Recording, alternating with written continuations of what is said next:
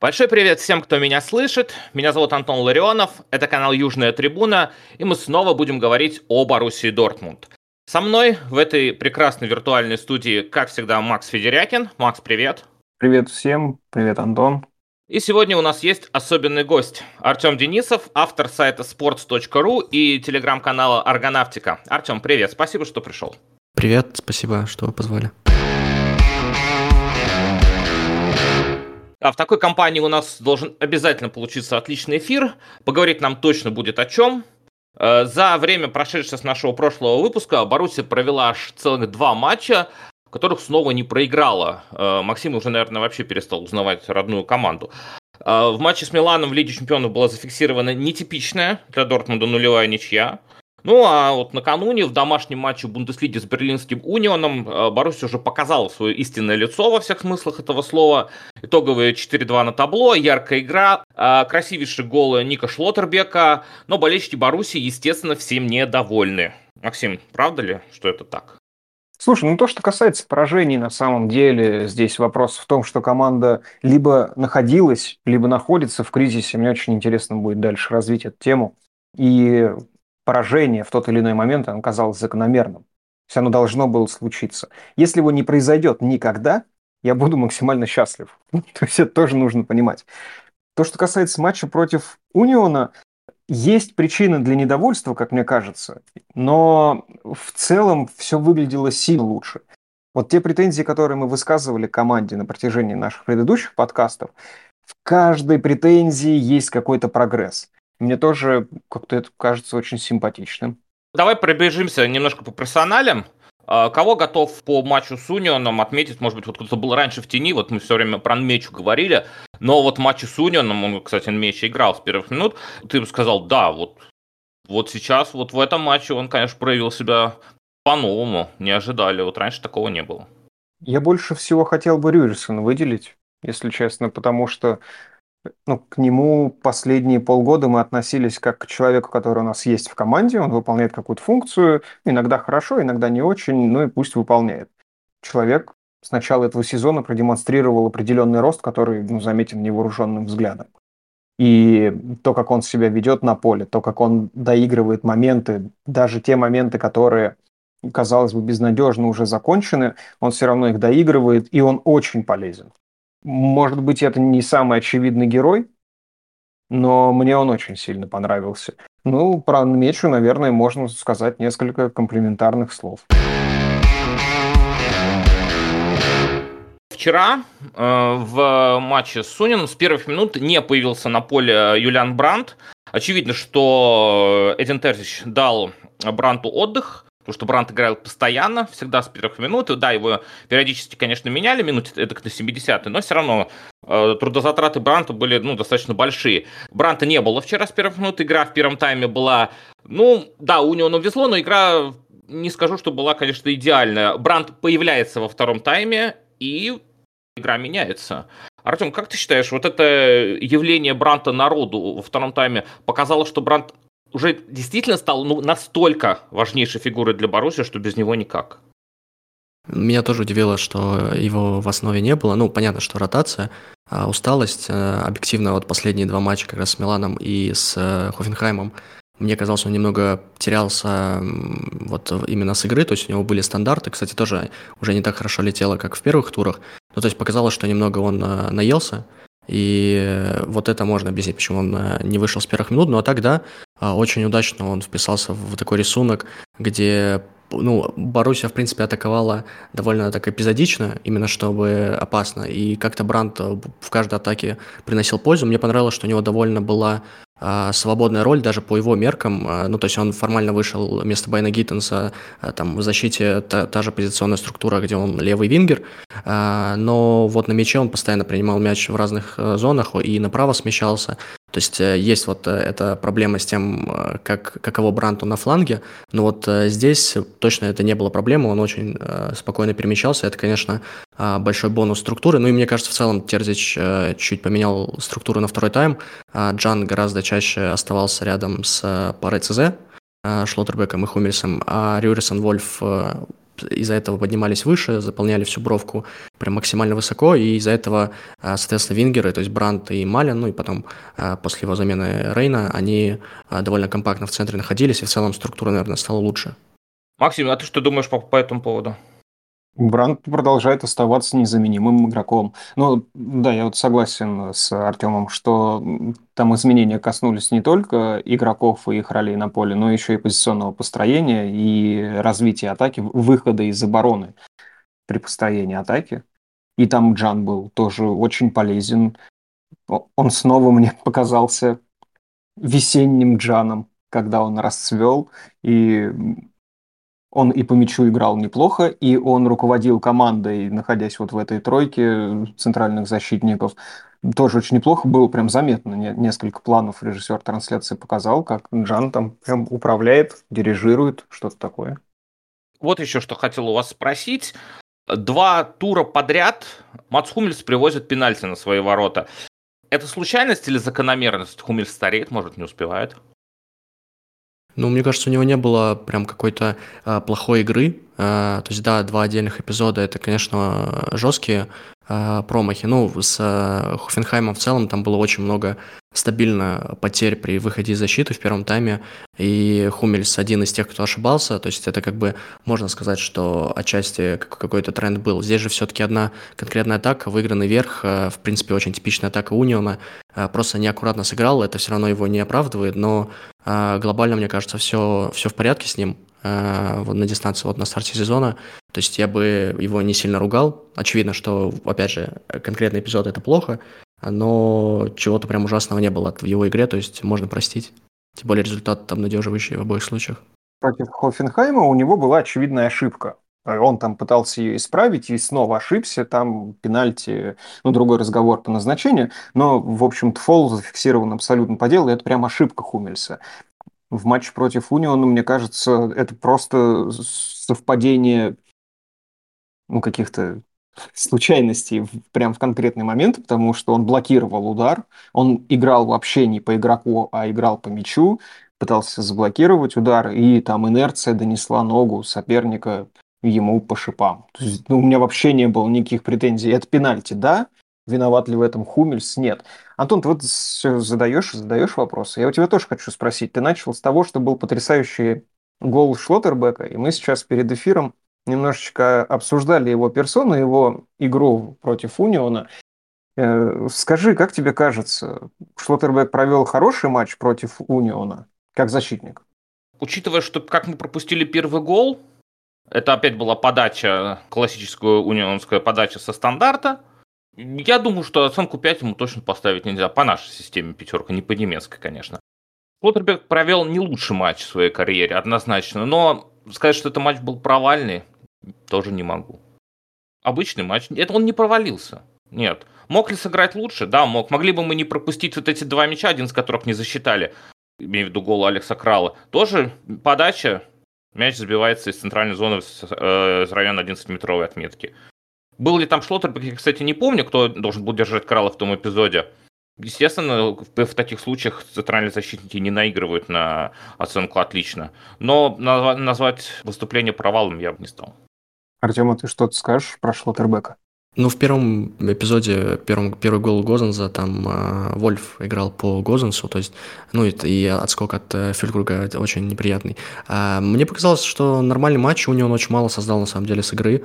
А, да, вот, ну, на стандартах, стандартах они всегда опасны. Единственная претензия такая стабильная к Шлоттербеку, это вот его стиль перехватов, он довольно агрессивно выдергивается, старается э, играть скорее не по сопернику, а вот именно прерывать передачи. То есть этот стиль, э, наверное, на дистанции он э, работает, но против Униона это очень опасно, потому что в целом вот этот формат длинных забросов, забегающий за спину Бейкер, и вот мы видели во втором тайме единственный момент Униона, опасный это как раз длинный заброс Дуки, Шлоттербек мимо мяча махнул, ну просто по позиции не рассчитал, и Бейкер выводил прострелом на удар Аронсона. Вот, то есть это было довольно опасно. Это, в принципе, единственный момент у Униона. Ну, а так стабильно все было, и вся защита хорошо, э, так, очень, очень надежно действовала. Мне понравилось, как Джан показывал во втором тайме спокойнее-спокойнее. Они не пытались э, поднимать темп, и вот в этом аккуратном темпе довели игру без моментов у своих ворот. Вот этот эпизод, который ты описал, у Шлоттербека он был просто не единожды. И я так понимаю, что там, наверное, дело было в перестроении в три центральных защитника, когда Шлоти играл прям левого-левого центрального защитника, и он эту позицию терял, я не знаю, невыгодно занимал неоднократно, и таких эпизодов было за второй тайм, наверное, три. Еще был эпизод, когда Джан подчищал за ним, успел, очень скоростной игрок наш. И еще какой-то был момент, я не помню, чем там все дело закончилось. И вот из-за вот этих вот трех моментов, если я ничего не путаю, у меня как-то смазалось впечатление об игре Флоттербека, и это не отменяет, конечно, восхищение по его забитому голу. Давайте перейдем вот еще к какой персоне. Говорили мы с Максимом э, в прошлом выпуске о нем, и матч с Унионом показал, что о нем надо говорить еще. Марко Ройс вернулся в стартовый состав и показал, кто в доме хозяин. Мы можем уже говорить э, об этом с полной уверенностью. Как вы считаете, что стало основной какой-то причиной того, что казалось, что в начале сезона Ройс просто плотно присел на банк, и он будет реально выходить по праздникам? Ну так, в конце когда там нужно игру освежить. Но Ройс снова главное издание. Что послужило причиной этому? Казалось, что все АДЕМи будут стабильно играть, ну, а Бранд будет играть по позиции Ройса. Но мы видим другую картину совершенно. АДЕМи не в форме, а Ройс разрывает. Ну, это продолжение тренда весеннего, то есть э, после лета особо ничего не изменилось, то есть Ройс просто один из ближайших игроков ротации. Но изменилось то, что, да, в атаке были проблемы, Адееми на спаде, а, и была, было место, которое можно было занять. А, опять же, если вспоминать весну, он просто не мог никак пробиться в основу из-за отличной формы и Малина, и Адьеми, и Бранта. А, то есть у него просто, ну, зачем менять то, что хорошо работает. А в принципе, мне кажется, сейчас Ройс это такая его классика, когда в целом ты, ну, по крайней мере, вот у меня так, я не очень много могу вспомнить прям э, его угрозы воротам, но он очень эффективен, то есть в вполне таком среднем матче он забивает или ассистирует. Э, то есть это его классика, э, которая была там и, 5 лет назад, и 7, и, и 3. Ну, в общем, э, единственное вот против Униона, что еще можно отметить, это его стандарты. Ну, реально очень опасно подавал. В первом тайме почти все это стандарты у Дортмунда, и все подавал именно Ройс. То есть такой, такой в этом плане тоже сменщик Бранта, потому что Брант в первых матчах очень хорошо подавал. Ну и, опять же, Сейчас э, удобна его позиция, э, такая под нападающим, когда он, у него более-менее свобода есть. Э, вот как с Вольсбургом он вторым темпом включался в штрафную под прострел, когда забил победный. В целом удобная игра для него вот на этой позиции. Единственное, что, опять же, тогда приходится Бранта смещать на фланг. И тут уже вопрос того, как структура может балансировать их, потому что понятно, что Брант опаснее в центре, чем на фланге. Пока что, да, конечно, нужно отмечать э, три гола. По-моему, он забил в Бундеслиге уже. Это хороший результат, очень хороший. Давайте вспомним матч с Миланом. Все-таки это Лига Чемпионов, о Лиге Чемпионов мы должны говорить, должны говорить э, много и постоянно. Нулевая ничья, Боруссия не пропускает, но Боруссия и не забивает, что на Вестфальном стадионе с командой случается довольно-таки редко. Э, Боруссия смогла сдержать Милан, а мы с Максимом, когда обсуждали это в матче, после матча с Хофенкаймом, говорили о грядущем матче с Миланом, и я высказал тогда мнение, что, на мой взгляд, э, Милан не особенно сильнее Боруссии. Максим тогда со мной не согласился. Кстати, будет очень интересно узнать, Макс, что ты сейчас по этому поводу скажешь. Да, Рафаэл Ляо крайне опасен, невероятно опасен за ним просто невозможно угнаться, но Милан не забил, и Боруссия как будто бы была даже в целом по матчу поопаснее. Мне не кажется, что опаснее, она была, она просто контролировала игру, а по моментам чуть лучше, мне кажется, был Милан, а в целом, а, мне кажется, что обе команды друг друга нейтрализовали, то есть обе команды были без мяча лучше, чем с мячом, и в целом, на мой взгляд, ничья по делу. А тут уже вопрос к Милану, потому что я в целом ожидал, что Дортмунд будет пытаться нейтрализовать Милан. А Милан тоже выбрал очень аккуратный вариант. У них э, вышел довольно оборонительный центр поля, ну и там травмированные были. То есть игра, игра на сдерживание. Мне понравилось, что Тортмунд э, именно что контролировал в целом игру. Это и владение, и контрпрессинг иногда работал, что не всегда бывает сейчас вот на старте сезона. А, но, опять же, очень не хватало остроты в атаке, особенно во втором тайме. Да и в первом тоже там в целом э, была, была связка Бенсабаини и Малин. Они были активны, особенно Бенсабаини. Но вот прям жесткого профита от этого не было. И э, тоже вот показательно там по статистике Баруси, по-моему, нанесла 18 ударов, по XG там ровно один, или некоторые порталы чуть, чуть меньше дают. Ну, то есть, как бы, вроде бы было много движа, была, было желание, но а, реальной угрозы было очень мало, и а, Милан меньше атаковал, но объективно там было, были более опасные подходы. Опять же, вот ты упомянул Ляу, а, там Чкуэза пару раз бил опасно, после замены вышел. В общем, в целом игра равная, и, наверное, в нынешней точке развития Баруси по сезону это нормально. Но, конечно, вот если думать там, о выходе в плей-офф Лиги Чемпионов, именно Лиги Чемпионов, то было бы хорошо побеждать Милан, но уже по плану Терзича было видно, что его в целом ничья скорее устроит. А, и победа будет отличная, но ничья тоже ок. Мне безумно понравился первый тайм, и там как раз, наверное, о чем Артем говорит, ну, не хватало последнего паса, какого-то к завершению. И очень жаль, что не забили в первом тайме, потому что это, мне кажется, еще сильнее стабилизировало бы игру. А вот во втором тайме у Милана вышел, если я ничего не путаю, Адли, и он в центре поля очень дисциплинировал Милан. Милан стал симпатичнее смотреться. Но в такие моменты я вообще аплодет дальних ударов. Вообще ударов по воротам. Ну, в частности, дальних ударов. И если вернуться к игре с Унионом, результат себя оправдывает. Нужно бить по воротам, если есть хоть какая-то позиция. Возможно, в игре против Милана этого не хватило. Я не знаю. Эм, во втором тайме, да, чуть-чуть заскрипели и прочее, но классно, что они пропустили. И опять к защите Дортмунда не очень много вопросов. Меня это сильно радует. И мы поняли по игре с Миланом, что нужно просто забивать, забивать. У Боруссии пока это получается. Поэтому у меня очень двоякое восприятие игры Боруссии. Я не могу понять, хорошо, плохо, что происходит, каким образом мы продолжаем набирать очки. Тут, знаешь, можно вывод сделать. Футбол это, в принципе, простая игра. Главное забивать и не пропускать. Тогда все получится. Максим, ты э, вначале э, заговорил о том, что у тебя есть какой-то более глобальный вопрос про кризис. Э, можешь этот вопрос формулировать? Попробуем ответить на него. Я вот, да, именно, наверное, все мои ответы к этому и ведут. Мы наверное, пару выпусков назад э, отмечали, что Боруссия находится в кризисе. Так тогда казалось.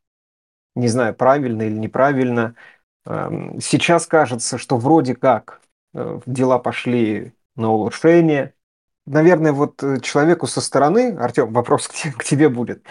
Как тебе кажется, вообще со старта сезона Боруссия была в кризисе, Боруссия в кризисе, и если у тебя есть мнение на этот счет, какого толка этот кризис? Он игровой, он ментальный, он тренерский, он игротский.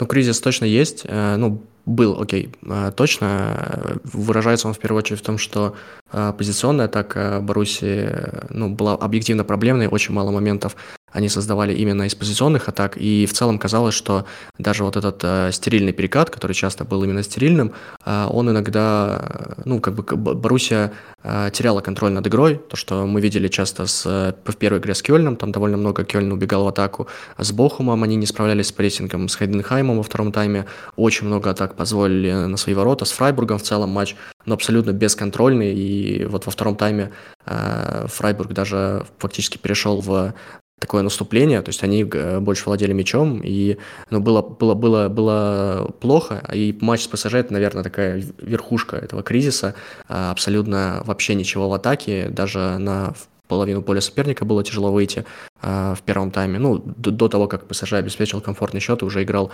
э, от счета. Но дальше стало получше. Э, мне кажется, что э, легче всего, ну, лучше всего, я не знаю, сказать, что игра Боруссии конкретно после ПСЖ, она обнадеживает. То есть я бы не сказал, что она прям радует. Ну, по крайней мере, меня вот. У нас есть цельный матч с Вольсбургом, где было не так прям нереально много угрозы в атаке, но это было явно лучше, чем в первых матчах. И очень... Это первая игра, которую Боруссия контролировала от первой минуты до последней в этом сезоне. Дальше вот матч с Хофенхаймом был э, примерно что-то вот в духе первых матчей, когда Хофенхайм в первом матче давил, э, в прессингом во втором давил уже, э, в первом, во втором тайме давил территории, э, плюс вот эта красная карточка, кстати, вот э, начинали мы с похвалы Рюерсона, его тоже очень хороший матч в этом плане, что Бенцебейни явно не справлялся с Бибу, во втором тайме игроком Хофенхайма, э, перевели Рю, после удаления э, Бенцебейни на левый фланг, и Рюрисон полностью нейтрализовал Бибу, то есть вот еще один такой штрих в его портрет, что его пользы на старт сезона. И матчи с Миланом и с Унионом тоже они скорее обнадеживают. То есть с Миланом равная игра, а с Унионом, э, ну, первый тайм в целом разбитый из-за постоянных остановок ВАР, но мне понравилось, э, вот вроде тяжело хвалить как бы команду в атаке, которая ничего не создала с игры, ну, кроме вот удара Малина э, издалека, там только были стандарты, но мне понравилось, что у Терзича явно была идея с тем, чтобы нагружать центр, а, стараться скинуть мяч на фланг, на Рюерсона чаще всего, либо на Вольфа, и чтобы был навес. Это не работало именно в плане моментов, но а, это было понятная, четкая идея на очень тяжелого соперника. А, и э, было, было видно, что Терзич не хочет э, попасть как бы в трясину Униона. Вот, когда Унион просто очень четко защищается, сбивает ритм, не дает быстрые атаки проводить. Вот это как бы Боруссия преодолел, особенно за счет второго тайма в начале.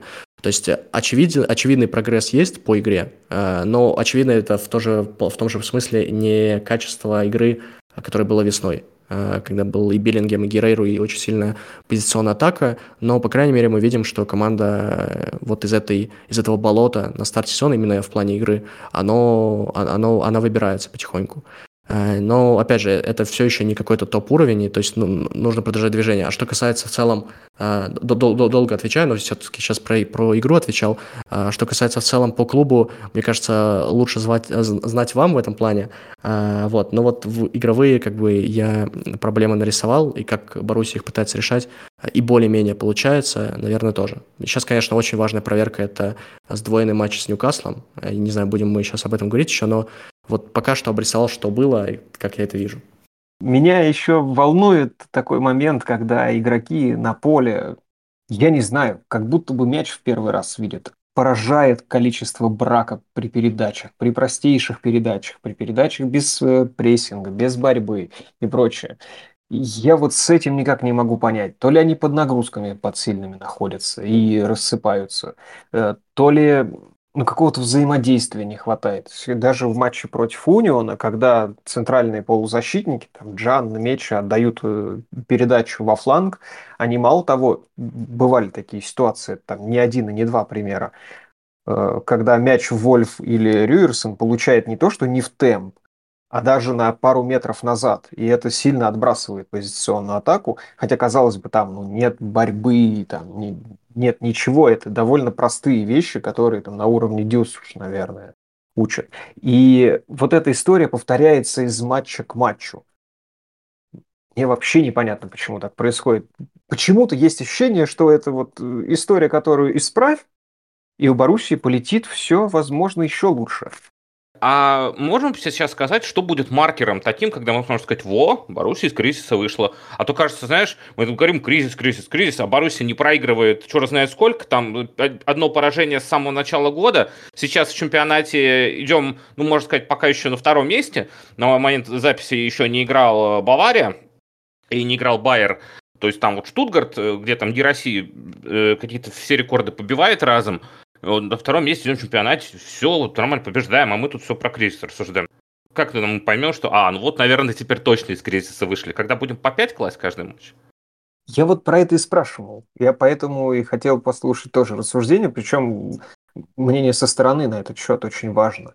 Потому что, ну тоже, у меня тот же самый вопрос э, к тому же самому человеку, ко мне возник. А, мы несколько туров назад говорили про этот кризис, и он был очевиден, согласись, правда? Ну, казалось, что как будто да, но ведь человек со стороны, например, не так погруженный, э, как мы с тобой в э, Баруси, да, и не так погруженный, как Артем в футбол вообще, посмотрит на таблицу, посмотрит со стороны, посмотрит статью и скажет, ребята, вы что, долбанулись, что ли?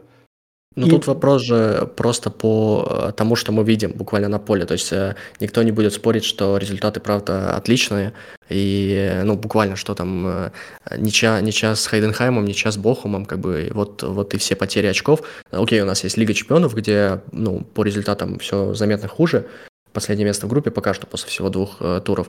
Но вот мы же все-таки обсуждаем именно качество игры, и когда у нас есть примеры, ну, там, условно, Байера какого-нибудь, э, даже Баварии более, ну, тоже можно сказать, что если не кризисный, то барахлящий. Но просто мы смотрим на футбольное поле, как бы видим, что есть игровые проблемы, то, что Максим говорил про пасы, ну, вот буквально, если мы посмотрим центр поля, а, кто там может именно управлять игрой, как-то дирижировать. Э, на мяче это игрок рывков, в первую очередь, там э, такой физически мощный, это не какой-то тонкий игрок. А Забицер травмированный, он в целом ничего не показывал в первых э, турах, то, что можно было бы прямо его хвалить. Он довольно быстро растворялся из игры. Джан это больше игрок, который пасует из глубины, он тоже не может каким-то невероятным образом продвигать, обострять. А, ну, Озджан это понятно, то есть от, от Озджана точно мы не ждем чего-то типа Пирла. И вот в этом, конечно, проблема, что Боруссия команда, ну, на бумаге э, топовая или около топовая, она должна играть против более слабых соперников в позиционный футбол, но когда у тебя в центре поля нет э, такого игрока, который может вести игру именно за счет передач, э, именно за счет постоянного давления, за, того, за то, что этот игрок просто технически лучше соперника любого, а, это проблема. И тут уже вопрос, а, я даже не знаю к чему, потому что, ну, понятно, что Биллингема невозможно было заменить, а, купив просто одного нового игрока, но просто кажется, что вот пока что Забицер и Инмеча не попадают именно как замены Беллингема, а Терзич будто бы пробует, старается играть примерно в тот же футбол. Это тоже как бы одна из таких проблем э, и объяснений, можно сказать, почему э, явно есть спад, э, если сравнивать атаку весной, где было все хорошо и по игре, и по результатам, было очень много голов. И сейчас, когда, да, результат есть, это отлично, это показывает, что команда все-таки психологически более-менее устойчива, там камбэк, допустим, с Фрайбургом, или как они продержались с Хофенхаймом, или вот даже сейчас с Унионом волевая победа. Но именно по качеству есть вопросы, которые ну, мы, соответственно, и объясняем, разбираем. Артем, ты следишь э, за футболом очень пристально, видишь разные команды. А скажи, пожалуйста, а если в европейском футболе пример похожий, как э, Боруссия, вот с такими же как бы приметами кризисными, чтобы мы могли сказать, ну вот в принципе это, ну если не братья-близнецы, то что-то похожее. Ну нет, на самом деле вот так вот э, тяжело сказать э, сходу. Э, то есть, мне кажется, в целом довольно индивидуальная ситуация. Она в первую очередь вызвана потерей лидеров.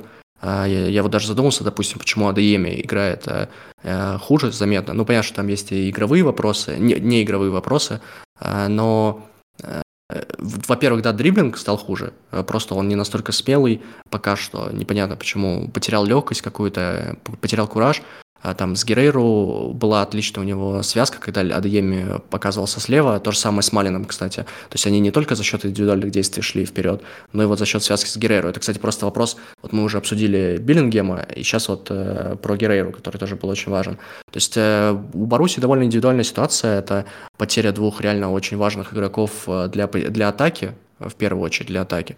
А, и адекватной именно замены нет. Я считаю, что Бенсабини, Бенсабини это неплохой игрок, а, он лучше Герейру в защите, на мой взгляд, но он не может дать того, что давал Герейру в атаке, и это тоже, соответственно, вопрос к позиционной атаке.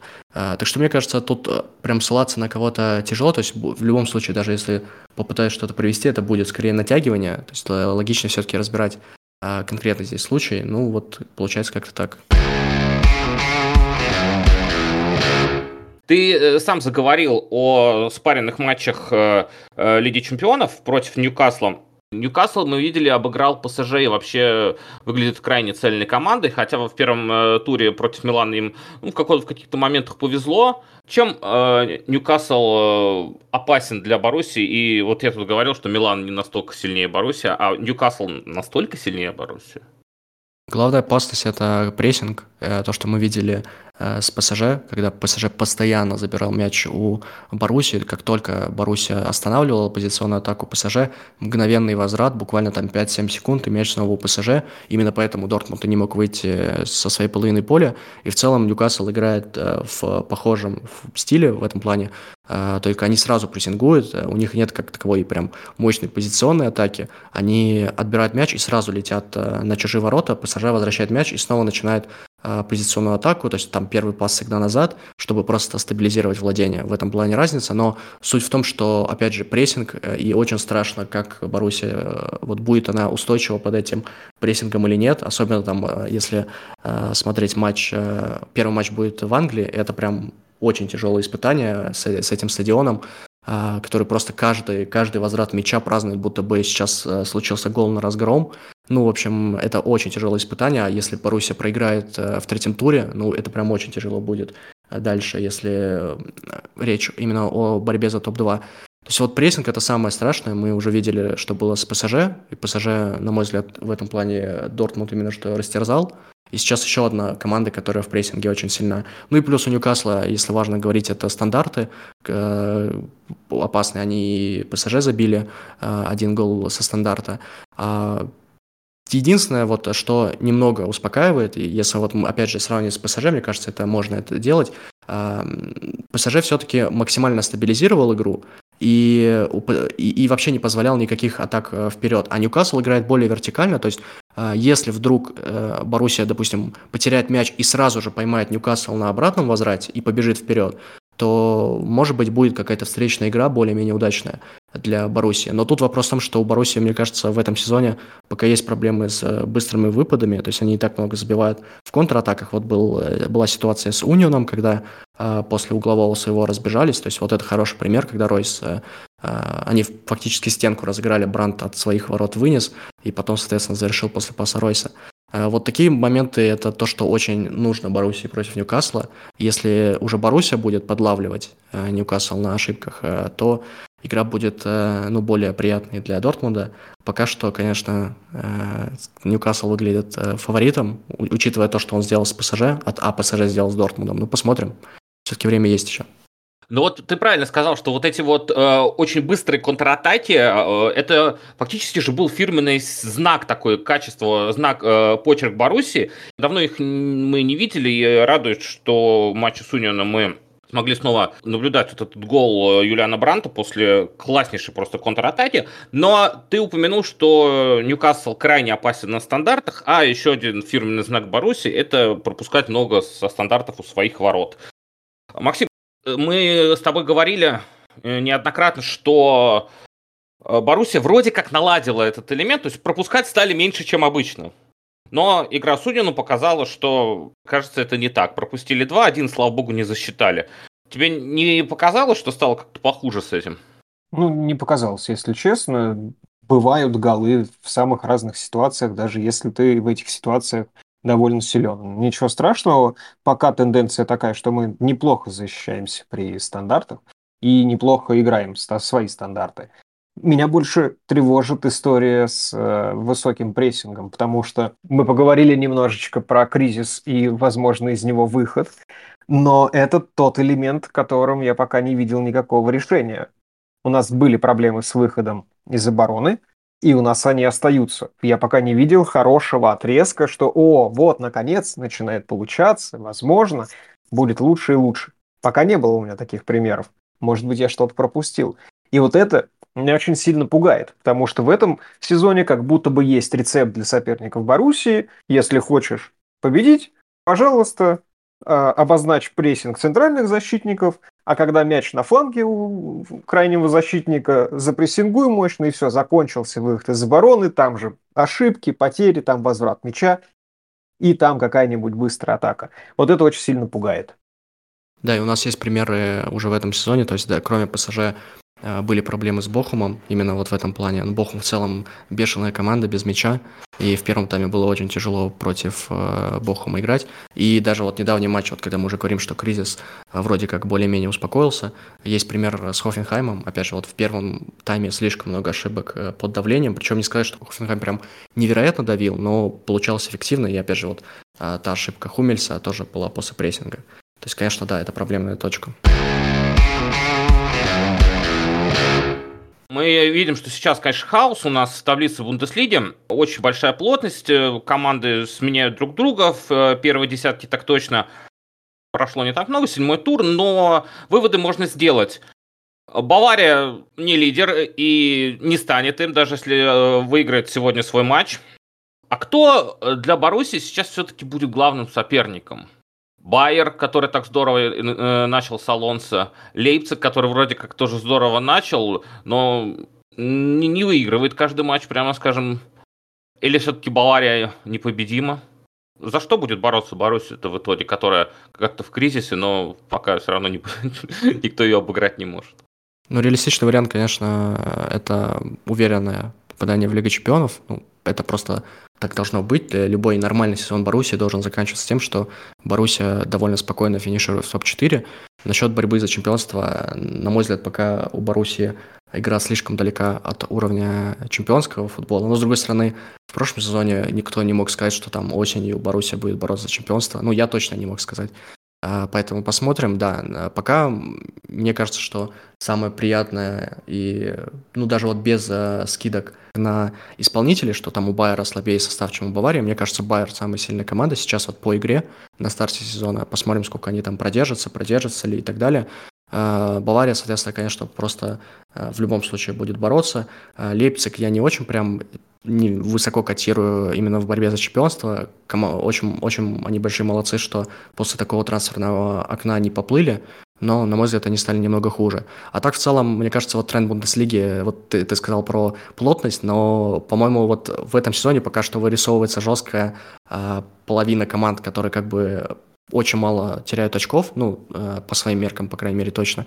И команды, которые прям очень тяжело набирают очки. То есть вот у нас есть там группа очевидная, типа Дортмунда, Ливеркузена, э, Байера, Лейпцига. Есть команды чуть менее очевидные, типа Штутгарта, Хофенхайма и Вольсбурга, которые довольно неплохо идут. Ну, Вольсбург чуть отстал сейчас после поражения Штутгарта, но Штутгарт и Хофенхайм, э, там 18-15 очков после 7 туров, это очень хороший результат для них. То есть, на, на мой взгляд, расслоение есть, но, тому, но в любом случае команд довольно много для там, борьбы за Лигу Чемпионов, если вдруг там Штутгарт и Хофенхайм удержат этот темп. Как-то так. Я тебе даже больше скажу. В прошлом сезоне мы в октябре скорее думали о том, как бы нам вообще в Еврокубке попасть с нашей игрой, а не то, что там за чемпионство побороться. А вот оно все как вышло. Артем, э, спасибо тебе большое, что пришел. Спасибо за классные, дельные ответы. Спасибо вам.